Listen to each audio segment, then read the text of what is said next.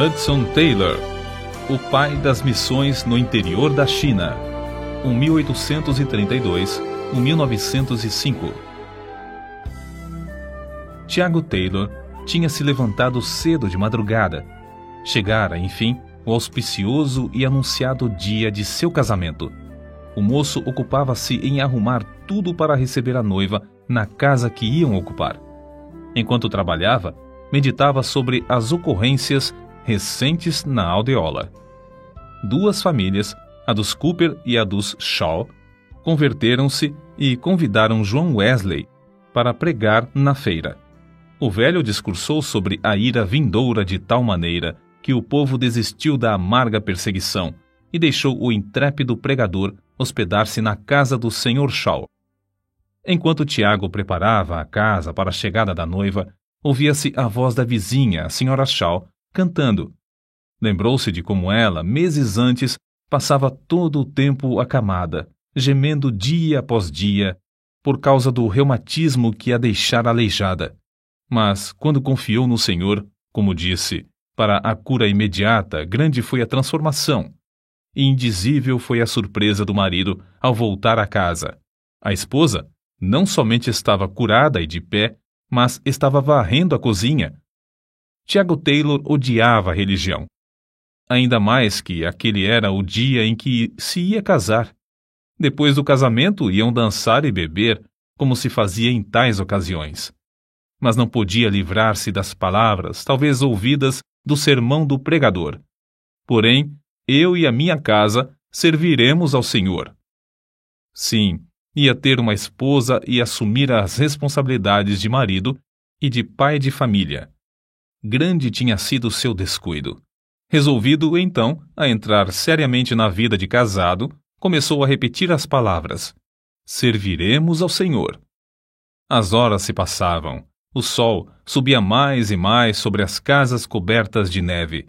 Mas o jovem Tiago esquecido de tudo que é material e tomado pela realidade das coisas eternas, permaneceu de joelhos, face a face com Deus.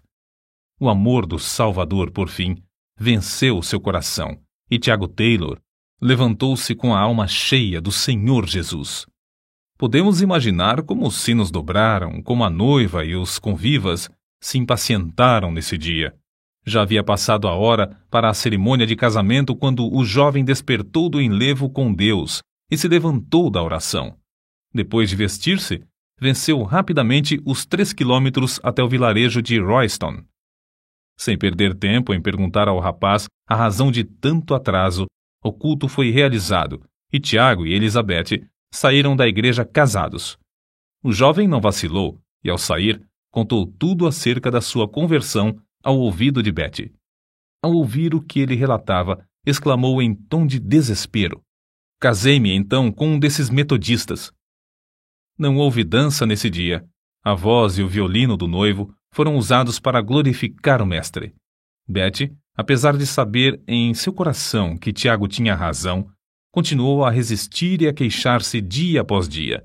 Então, certa feita, quando se mostrava ainda mais contrariada, o robusto Tiago levantou-a nos braços e a levou para o quarto, onde ajoelhou-se ao seu lado, derramando a sua alma em oração por ela.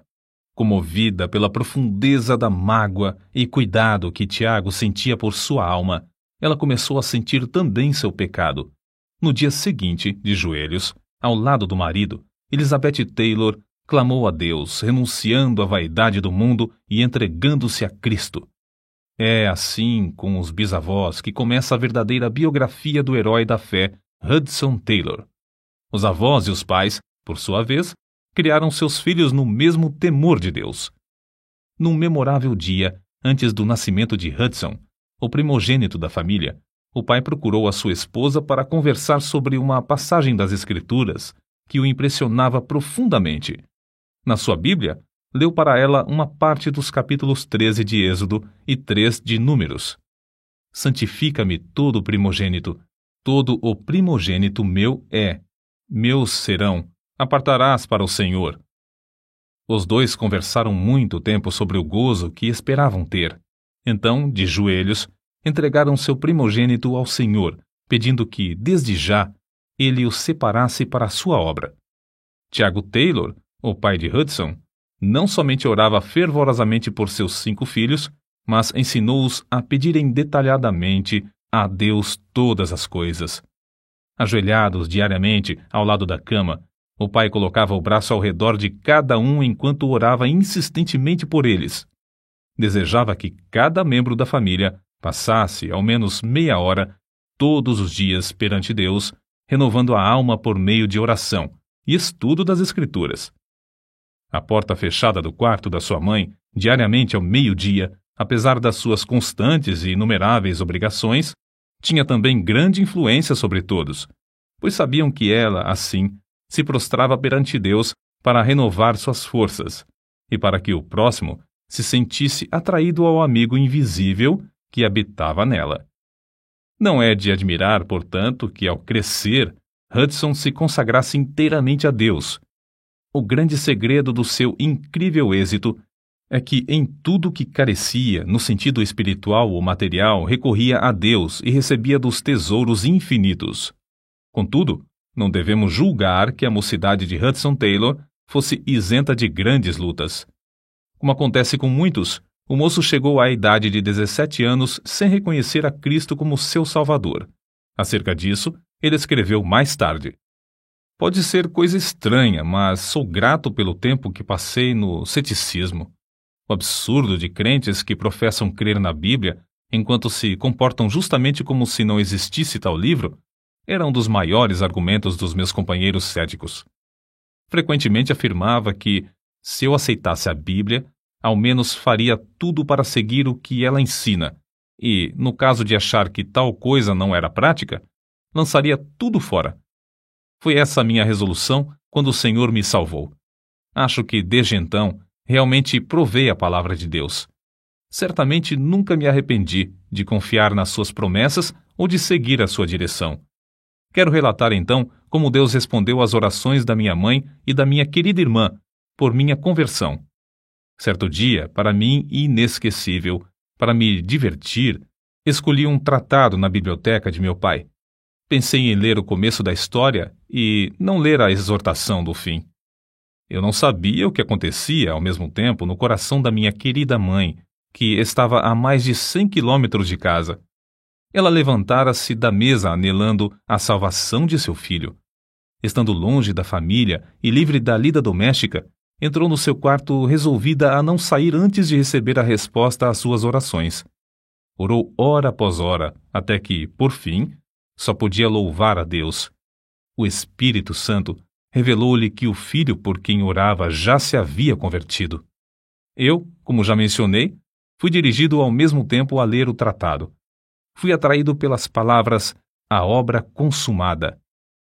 Perguntei-me a mim mesmo por que o escritor não escreveu a obra propiciatória? Qual é a obra consumada? Então, vi que a propiciação de Cristo era plena e perfeita. Toda a dívida de nossos pecados ficou paga, e não restava coisa alguma que eu fizesse. Então, raiou em mim a gloriosa convicção. Fui iluminado pelo Espírito Santo para reconhecer que eu somente precisava prostrar-me e, aceitando ao Salvador e a sua salvação, louvá-lo para todo sempre. Assim, enquanto a minha querida mãe, no seu quarto, de joelhos, estava louvando a Deus, eu também louvava a Deus na biblioteca de meu pai, onde entrara para ler o livrinho. Foi assim que Hudson Taylor aceitou para a sua própria vida a obra propiciatória de Cristo, um ato que transformou todo o resto da sua vida. Acerca da sua consagração, ele escreveu: Lembro-me bem da ocasião quando, com gozo no coração, derramei a alma perante Deus repentinamente, confessando-me grato e cheio de amor, porque Ele tinha feito tudo, salvando-me quando eu não tinha mais esperança, nem queria salvação. Supliquei-lhe que me concedesse uma obra para fazer. Algo que envolvesse abnegação, fosse o que fosse. Algo para agradar a quem fizera tanto para mim.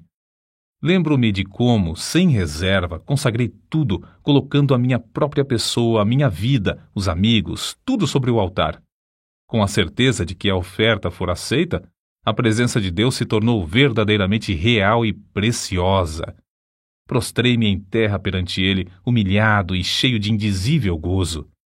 Para que serviço for aceito, eu não sabia, mas fui possuído de uma certeza tão profunda de não pertencer mais a mim mesmo, que esse entendimento dominou depois toda a minha vida. O moço que entrou no quarto para estar sozinho com Deus nesse dia não era o mesmo quando dali saiu. Um alvo e um poder se apossaram dele. Não mais ficou satisfeito em somente alimentar a sua própria alma nos cultos. Começou a sentir a sua responsabilidade para com o próximo. Anelava tratar dos negócios de seu pai. Regozijava-se com riquezas e bênçãos indizíveis. E, como os leprosos no arraial dos Círios, Hudson e sua irmã, Amélia, diziam: não fazemos bem. Este dia é de boas novas e nos calamos. Desistiram, pois, de assistir aos cultos aos domingos à noite e saíram para anunciar a mensagem de casa em casa entre as classes mais pobres da cidade. Mas Hudson Taylor não se sentia satisfeito. Sabia que ainda não estava no centro da vontade de Deus. Na angústia de seu espírito, como aquele da antiguidade, clamou: Não te deixarei ir se me não abençoares. Então, sozinho e de joelhos, surgiu na sua alma um grande propósito.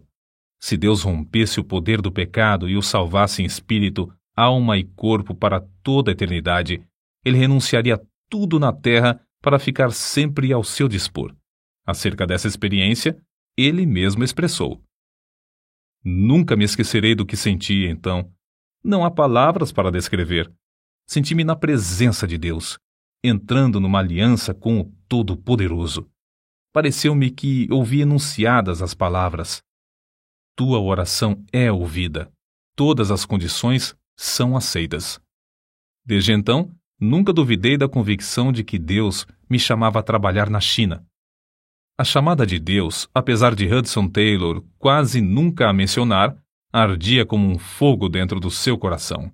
A seguir, a transcrição de um trecho de uma das cartas enviada à sua irmã. Imagina, centenas de milhões de almas sem Deus, sem esperança, na China. Parece incrível. Milhões de pessoas morrem dentro de um ano sem qualquer conforto do Evangelho. Quase ninguém liga importância à China, onde habita cerca de quarta parte da raça humana. Ora por mim, querida Amélia, pedindo ao Senhor que me dê mais da mente de Cristo eu oro no armazém, na estrebaria, em qualquer canto onde posso estar sozinho com Deus. E Ele me concede tempos gloriosos. Não é justo esperar que. Vê, a noiva de Hudson. Vá comigo para morrer no estrangeiro. Sinto profundamente deixá-la, mas meu pai sabe qual é a melhor coisa e não me negará coisa alguma que seja boa. A falta de espaço não nos permite relatar aqui o heroísmo da fé que o jovem mostrou ao suportar os sacrifícios e as privações necessárias para cursar a escola de medicina e de cirurgia para melhor servir o povo da China. Antes de embarcar, escreveu essas palavras à sua mãe: Anelo estar aí uma vez mais e sei que a senhora quer ver-me, mas acho melhor não nos abraçarmos um ao outro mais, pois isto seria encontrarmos-nos para logo nos separarmos para todo sempre. Contudo, sua mãe foi ao porto de onde o navio se ia fazer a vela. Alguns anos depois, ele assim registrou a partida. Minha querida mãe, que agora está com Cristo, veio a Liverpool para despedir-se de mim. Nunca me esquecerei de como ela entrou comigo no camarote em que eu ia morar quase seis longos meses. Com carinho de mãe, endireitou os cobertores da pequena cama, assentou-se ao meu lado e cantamos o último hino antes de nos separarmos um do outro. Ajoelhamo-nos e ela orou. Foi a última oração de minha mãe antes de eu partir para a China. Ouviu-se então o sinal para que todos os que não eram passageiros saíssem do navio. Despedimos-nos um do outro, sem esperança de nos encontrarmos outra vez. Ao passar o navio pelas comportas, e quando a separação começou a ser realidade, do seu coração saiu um grito de angústia tão comovente que jamais esquecerei. Foi como se meu coração fosse traspassado por uma faca. Nunca reconheci tão plenamente até então o que significam as palavras pois assim amou Deus ao mundo. Estou certo de que a minha preciosa mãe, nessa ocasião, chegou a compreender mais do amor de Deus para com um mundo que perece do que em qualquer outro tempo da sua vida. Oh, como se entristece o coração de Deus ao ver como seus filhos fecham os ouvidos à chamada divina para salvar o mundo pelo qual seu amado, seu único filho, sofreu e morreu. Os passageiros de navios modernos conhecem muito pouco do incômodo de viajar em navio à vela.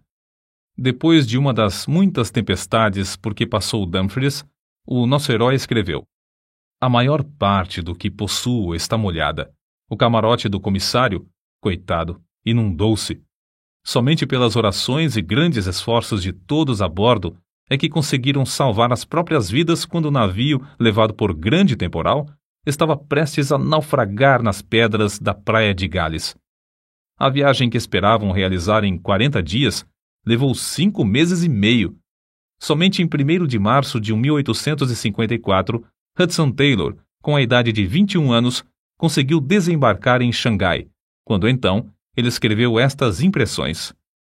Não posso descrever o que sentia ao pisar em terra. Parecia-me que o coração ia estourar.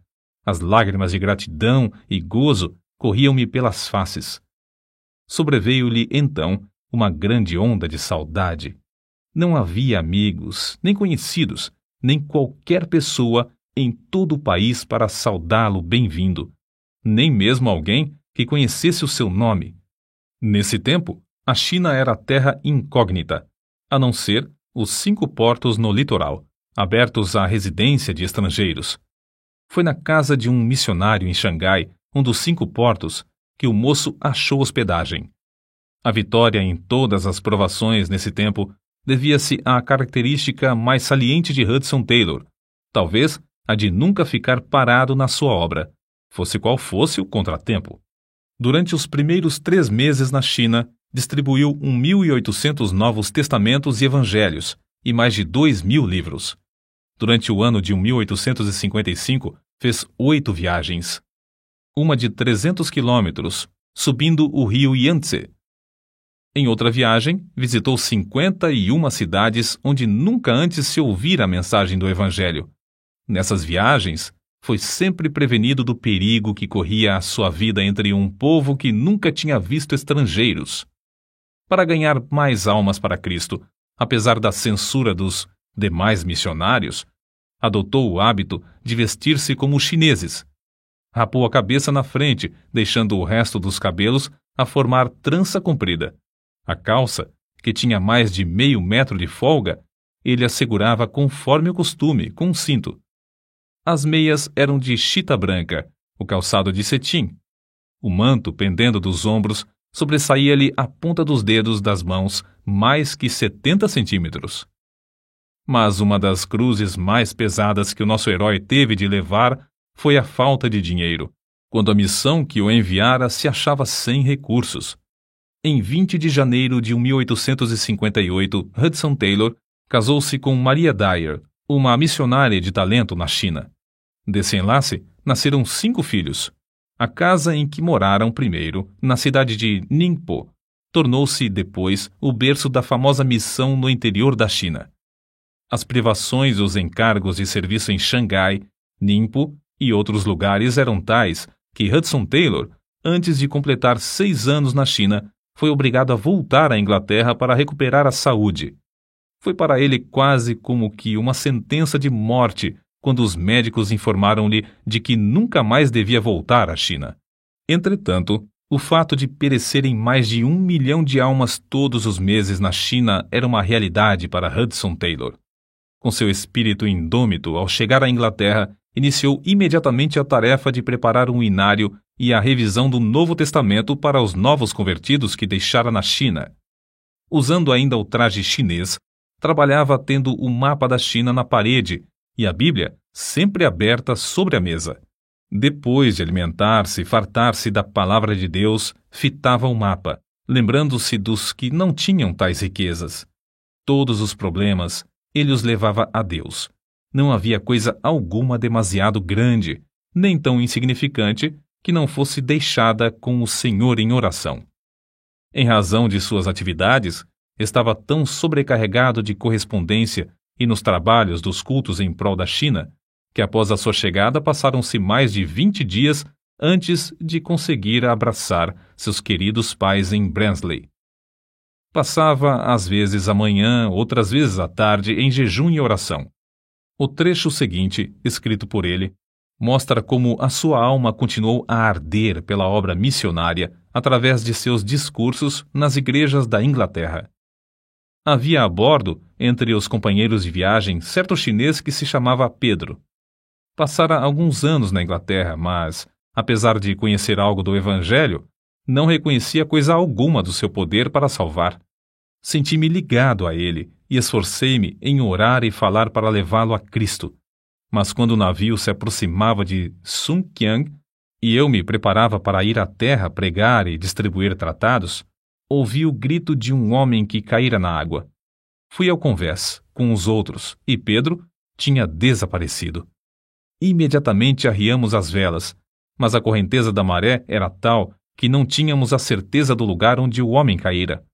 Vi alguns pescadores próximos que usavam uma rede varredoura. Angustiado, clamei.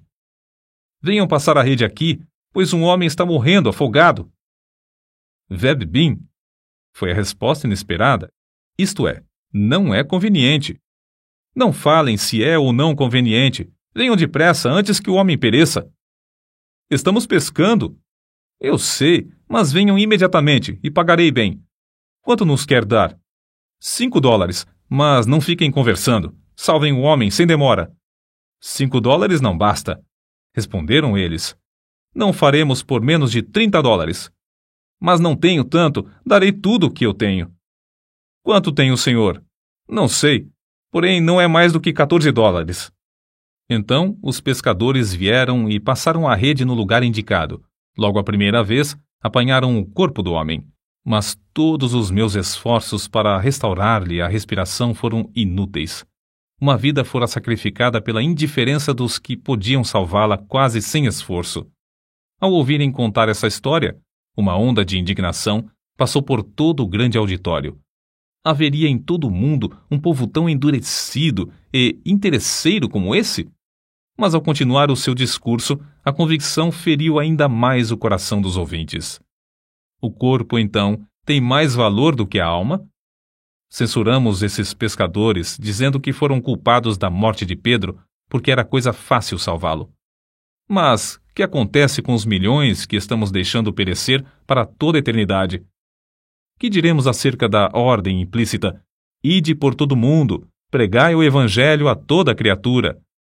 Deus nos diz também: livra os que estão destinados à morte e os que são levados para a matança, se os puderes retirar. Se disseres, eis que não sabemos, porventura aquele que pondera os corações não considerará? E aquele que atenta à tua alma, não saberá?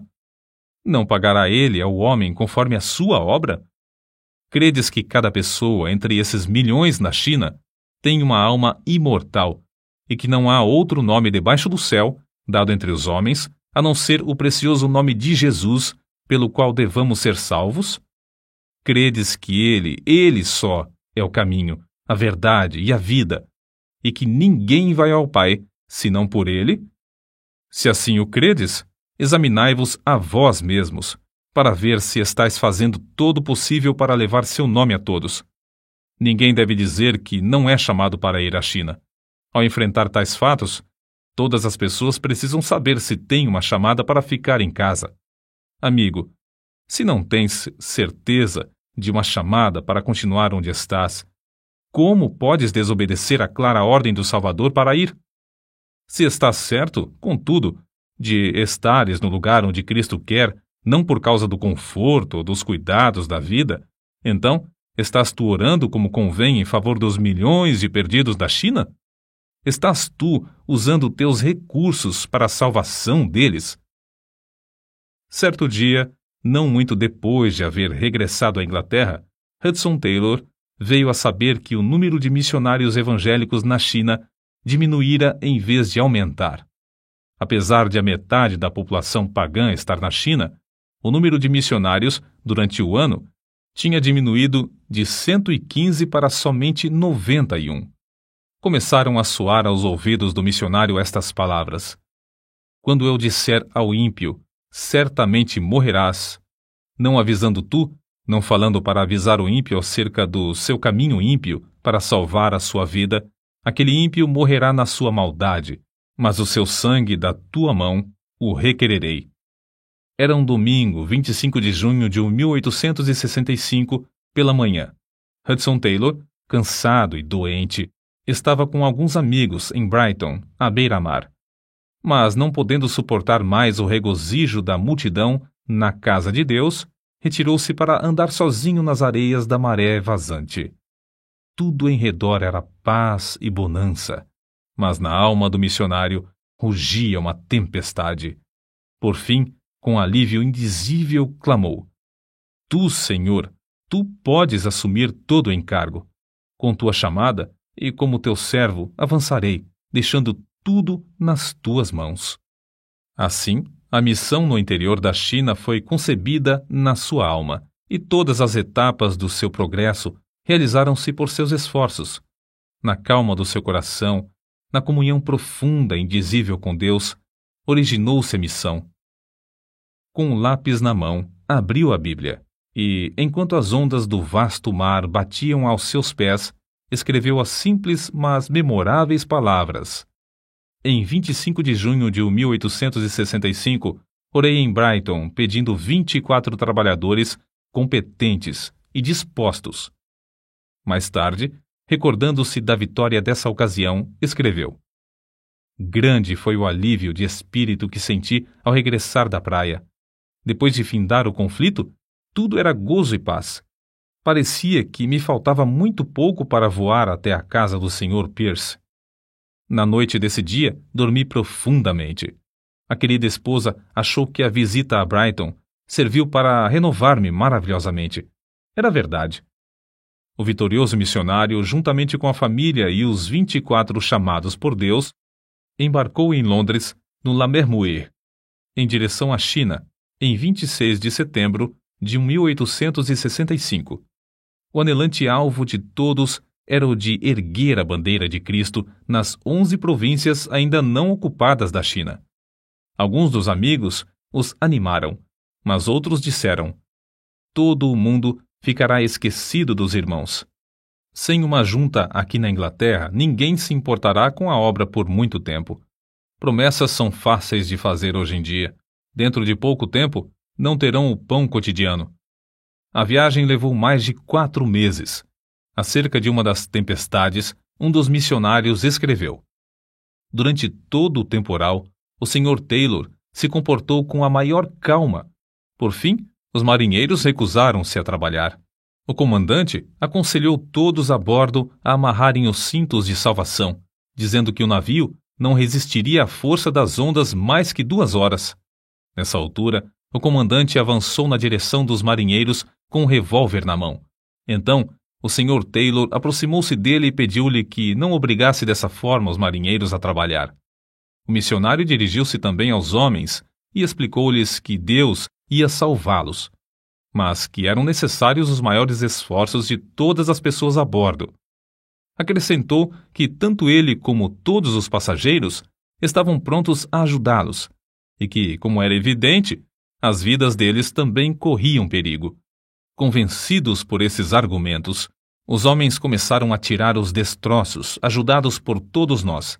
Em pouco tempo, conseguimos amarrar os grandes mastros, que batiam com tanta força que estavam demolindo um lado do navio. Foram horas de grande regozijo quando o Lamermuir, por fim, aportou em Xangai com todos sãos a bordo. Outro navio, que chegou logo após, perdera 16 das 22 pessoas a bordo. Os missionários iniciaram o ano de 1867 com um dia de jejum e oração, pedindo, como Jabes, que Deus os abençoasse e estendesse os seus termos. O Senhor os ouviu, dando-lhes entrada durante o ano em outras tantas cidades. Encerraram o ano com outro dia de jejum e oração, um culto durou das onze da manhã às três da tarde, sem ninguém se sentir enfadado. Outro culto se realizou às oito e trinta da noite, quando sentiram ainda mais a unção do Espírito Santo. Continuaram juntos em oração até a meia-noite, quando celebraram a Ceia do Senhor. No início de 1867, o Senhor chamou Graça Taylor, filha de Hudson Taylor, para o lar eterno, quando ela completava oito anos de idade. No ano seguinte, a senhora Taylor e o filho, Noel, faleceram de cólera. Foi assim que se expressou o pai e marido. Ao amanhecer o dia, apareceu à luz do sol o que fora ocultado pela luz da vela, a cor característica da morte no rosto da minha esposa. O meu amor não podia ignorar mais, não somente o seu estado grave, mas que realmente ela estava morrendo. Ao conseguir acalmar o meu espírito, eu lhe disse: Sabes, querida, que estás morrendo? Morrendo? Achas que sim? Por que pensas tal coisa? Posso ver que sim, querida. As tuas forças estão se acabando. Será mesmo? Não sinto qualquer dor, apenas cansaço. Sim, estás saindo para a casa paterna. Brevemente estarás com Jesus. Minha preciosa esposa, lembrando-se de mim e de como eu devia ficar sozinho em um tempo de tão grandes lutas, privado da companheira, com a qual tinha o costume de levar tudo ao trono da graça, disse: Sinto muito. Então ela parou, como que querendo corrigir o que dissera. Porém, eu lhe perguntei: Estás triste por causa da partida para estar com Jesus? Nunca me esquecerei de como ela olhou para mim e respondeu: Oh, não. Bem sabes, querido, que durante mais de dez anos não houve sombra alguma entre mim e meu Salvador. Não estou triste por causa da partida para estar com ele. Mas me entristeço porque terás de ficar sozinho nessas lutas. Contudo, ele estará contigo e suprirá tudo o que é mister. Nunca presenciei uma cena tão comovente, escreveu o Sr. Duncan. Com a última respiração da querida Sra. Taylor, Hudson caiu de joelhos, o coração transbordando, e a entregou ao Senhor, agradecendo-lhe a dádiva e os doze anos e meio que passaram juntos. Agradeceu-lhe também pela bênção de ele mesmo a levar para a sua presença.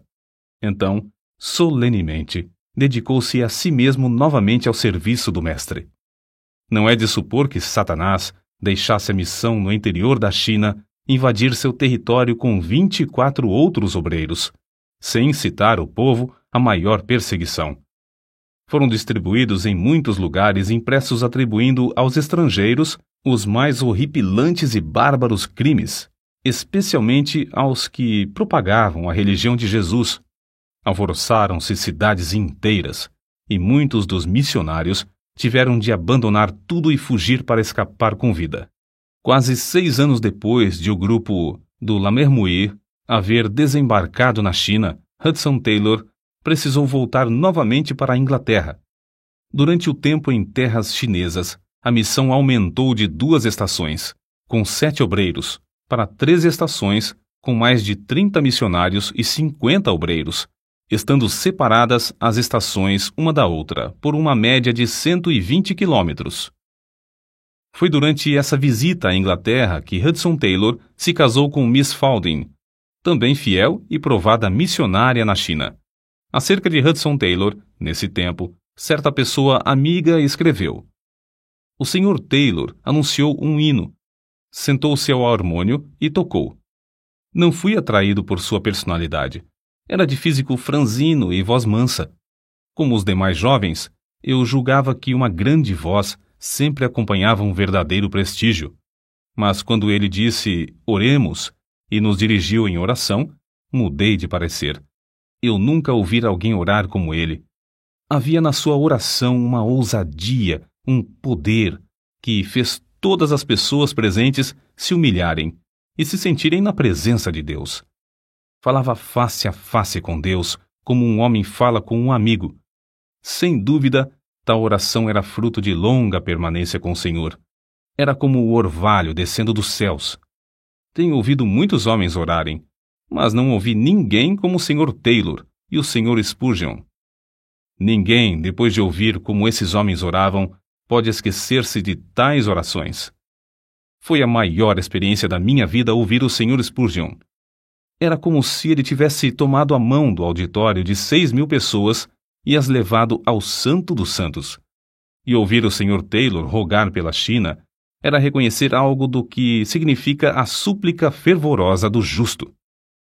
Foi em 1874 quando, com a esposa, subiam o grande rio Yangtze e ele meditava sobre as nove províncias que se estendiam dos trópicos de Burma ao planalto da Mongólia e as montanhas do Tibete, que Hudson Taylor escreveu. A minha alma anseia e o coração arde pela evangelização de centenas de milhões de habitantes dessas províncias sem obreiros.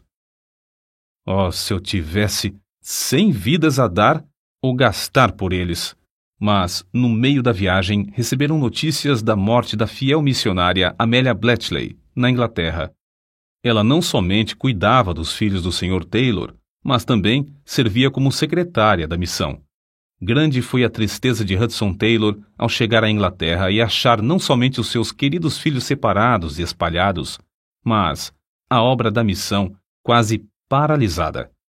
Mas isso não foi ainda a sua maior tristeza. Na sua viagem pelo rio Yangtze, o Sr. Taylor, ao descer a escada do navio, sofreu uma grande queda. Caiu sobre os calcanhares de tal maneira que o choque ofendeu a espinha dorsal.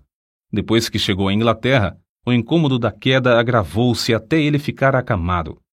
Sobreveio-lhe, então, a maior crise da sua vida, justamente quando havia maior necessidade de seus esforços. Completamente paralítico das pernas, tinha de passar todo o tempo deitado de costas. Uma pequena cama era a sua prisão.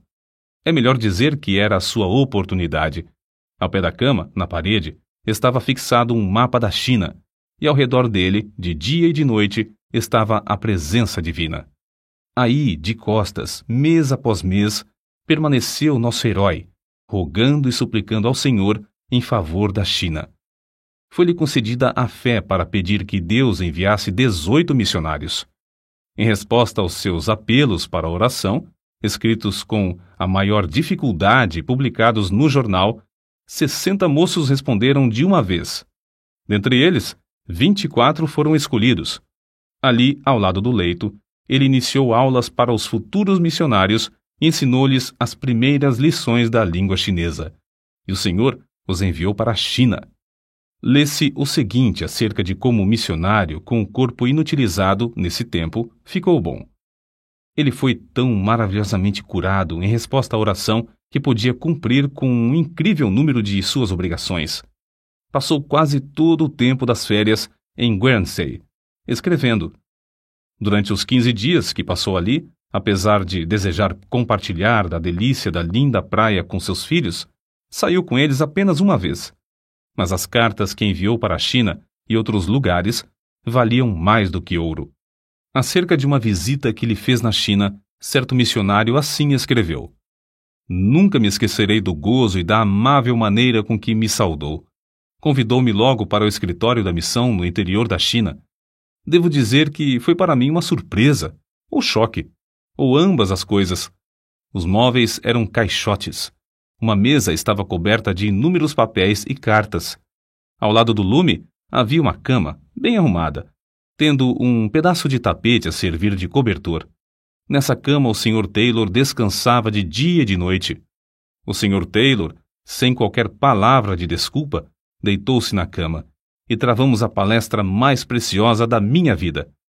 Toda a ideia que eu tinha das qualificações para ser um grande homem foi completamente mudada.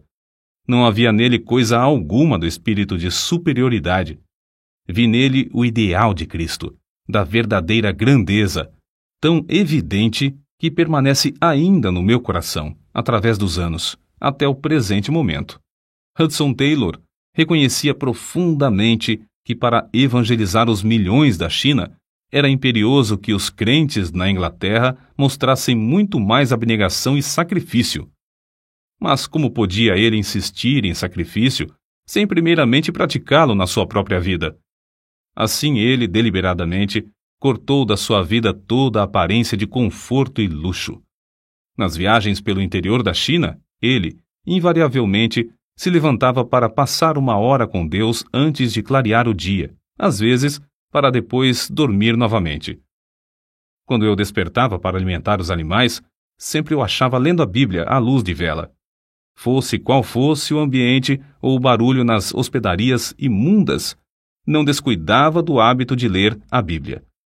Geralmente, em tais viagens, orava de bruços, porque lhe faltavam as forças para permanecer tanto tempo de joelhos. Qual será o assunto do seu discurso hoje? Perguntou-lhe certo crente que viajava com ele, de trem.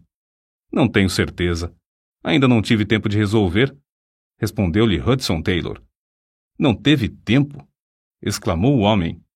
Ora, que faz o senhor a não ser descansar depois de assentar-se aí? Não conheço o que seja descansar, foi a resposta calma que ele deu.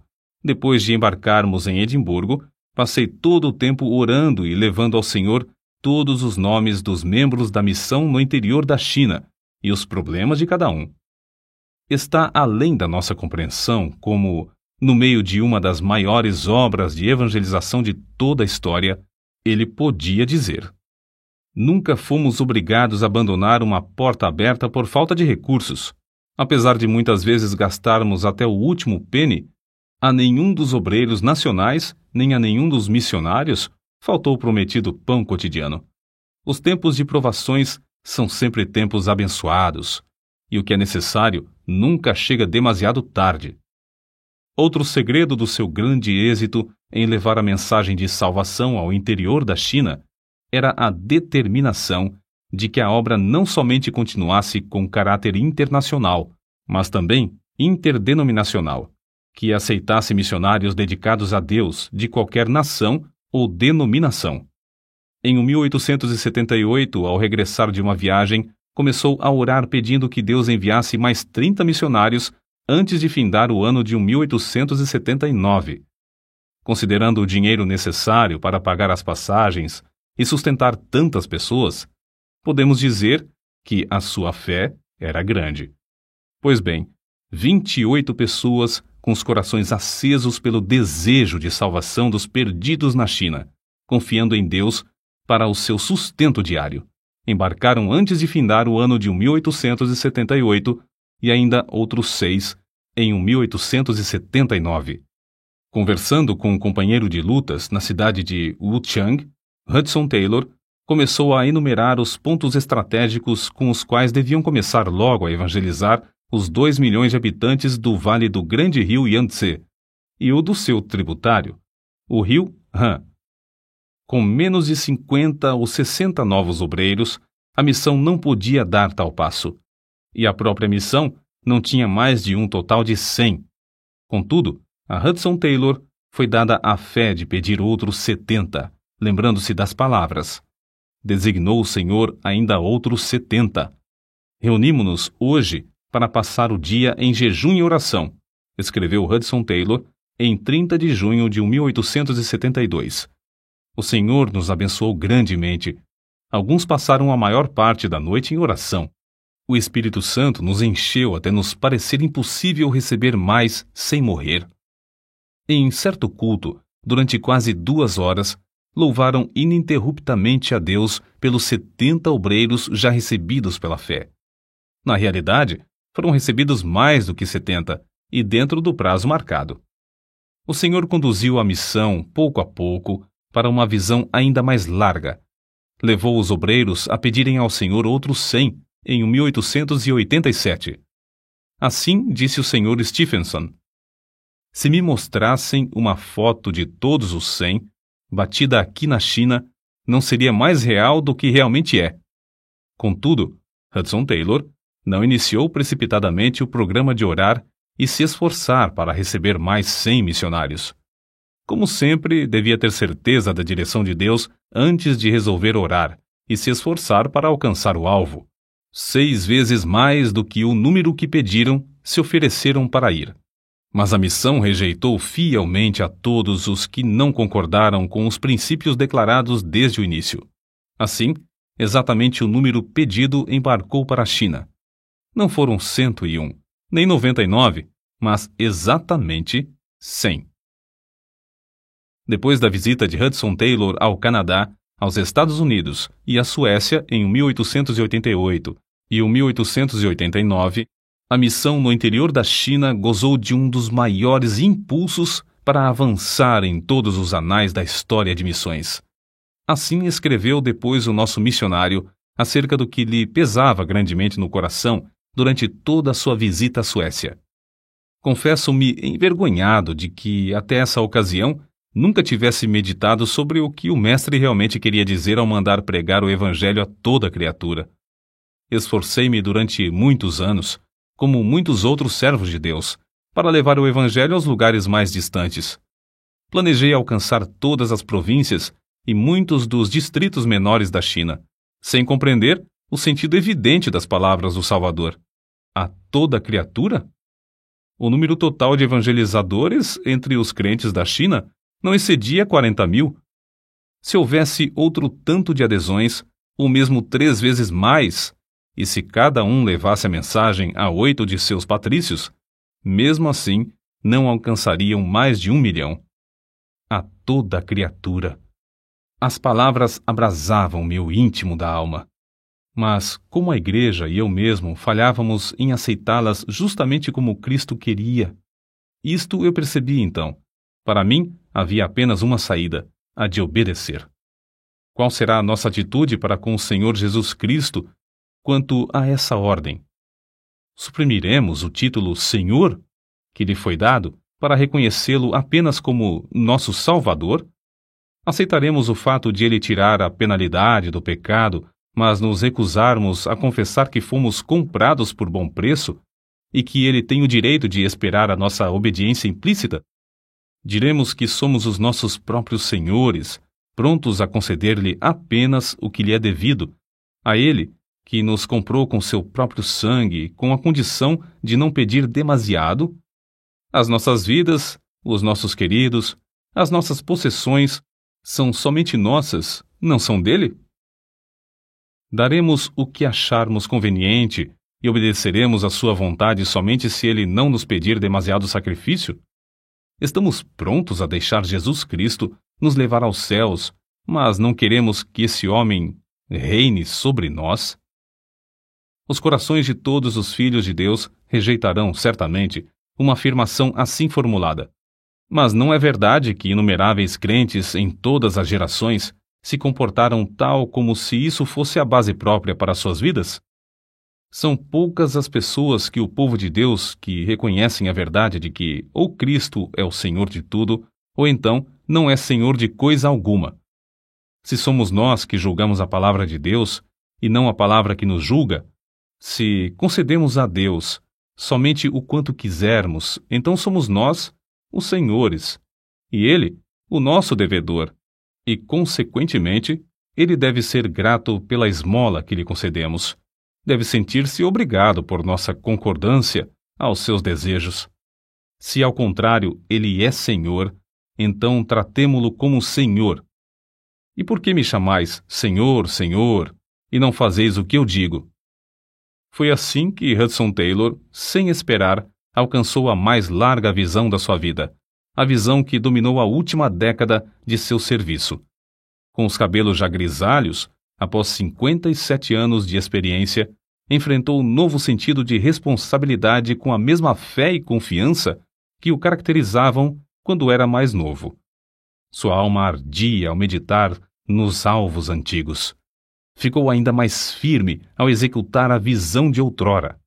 Foi assim que sentiu a direção de unificar todos os grupos evangélicos que trabalhavam na evangelização da China em torno de um mesmo alvo: orar e se esforçar para que fosse aumentado o número de missionários, enviando à China outros mil, dentro de cinco anos.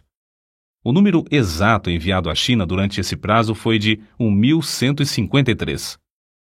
Não é, pois, de admitir que as forças físicas de Hudson Taylor começassem a faltar não tanto pelas privações e cansaço das viagens contínuas, nem pelos esforços incansáveis em escrever e pregar, nem pelo peso das grandes e inumeráveis responsabilidades de dirigir a missão no interior da China.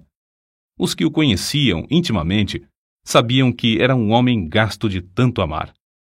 A gloriosa colheita de almas na China aumentava cada vez mais, mas a situação política do país piorava dia após dia até culminar na carnificina dos Boxers, no ano de 1900, quando centenas de crentes foram mortos.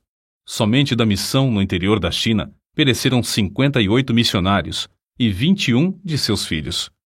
Hudson Taylor e sua esposa estavam novamente na Inglaterra quando começaram a chegar telegrama após telegrama, avisando-os dos horripilantes acontecimentos na China.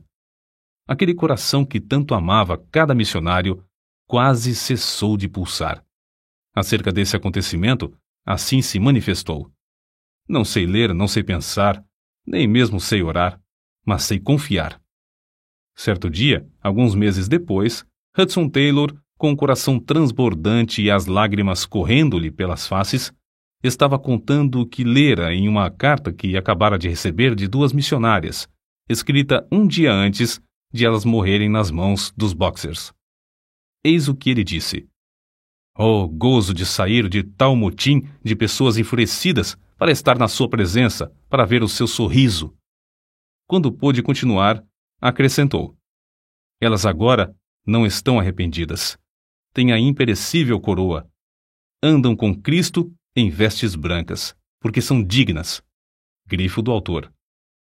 Falando acerca de seu grande desejo de ir a Xangai para estar ao lado dos refugiados, ele disse: Não sei se poderia ajudá-los, mas sei que me amam. Se pudessem chegar-se a mim nas tristezas para chorarmos juntos, ao menos poderiam ter um pouco de conforto. Mas ao lembrar-se de que tal viagem lhe era impossível por causa da saúde, a sua tristeza parecia maior do que podia suportar.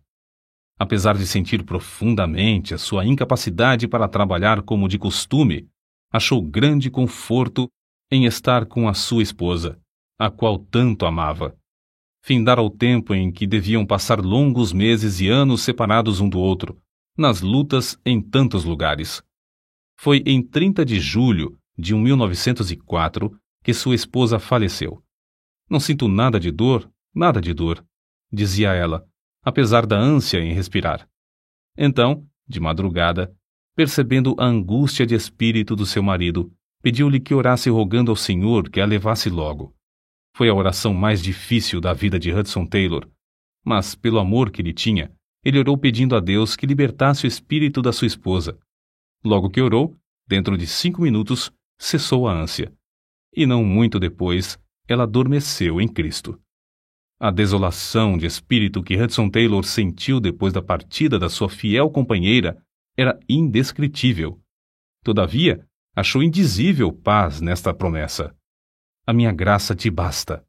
Começou a recuperar as forças físicas e, na primavera, fez a sua sétima viagem aos Estados Unidos.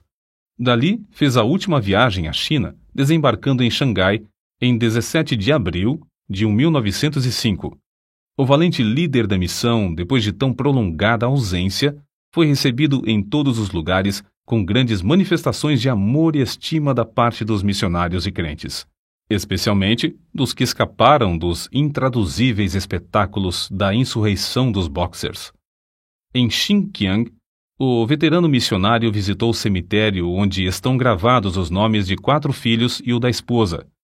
As recordações eram motivo de grande gozo, isto é, o dia da grande reunião se aproximava.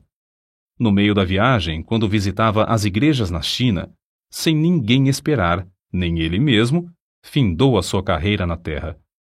Seu passatempo aconteceu na cidade de Changsha, em 3 de junho de 1905, sua nora contou o seguinte sobre o ocorrido. O querido papai estava deitado. Como sempre gostava de fazer, tirou as cartas dos queridos da sua carteira e as estendeu sobre a cama. Baixou-se para ler uma das cartas, perto do candeeiro aceso, colocado na cadeira ao lado do leito. Para que ele não se sentisse demasiadamente incomodado, puxei outro travesseiro e o coloquei por baixo da sua cabeça, e assentei-me numa cadeira ao seu lado mencionei as fotografias da revista Missionary Review, que estava aberta sobre a cama. Howard tinha saído para ir buscar algo para comer, quando papai, de repente, virou a cabeça e abriu a boca como se quisesse espirrar. Abriu a boca a segunda e a terceira vez. Não clamou, não pronunciou qualquer palavra, não mostrou qualquer dificuldade para respirar, nada de ânsia. Não olhou para mim e não parecia côncio. Não era a morte, era a entrada na vida imortal. Seu semblante era de descanso e sossego. Os vincos do rosto feitos pelo peso da luta de longos anos pareciam haver desaparecido em poucos momentos. Parecia dormir como criança no colo da mãe. O próprio quarto parecia cheio de indizível paz. Na cidade de Xinjiang, à beira do grande rio que tem a largura de mais de dois quilômetros, foi enterrado o corpo de Hudson Taylor. Muitas foram as cartas de condolências recebidas de fiéis filhos de Deus do mundo inteiro. Emocionantes foram os cultos celebrados em vários países em sua memória. Impressionantes foram os artigos e livros impressos acerca das suas vitórias na obra de Deus. Mas as vozes mais destacadas, as que Hudson Taylor mais apreciaria, se pudesse ouvi-las, eram as das muitas crianças chinesas que, cantando louvores a Deus, deitaram flores sobre o seu túmulo.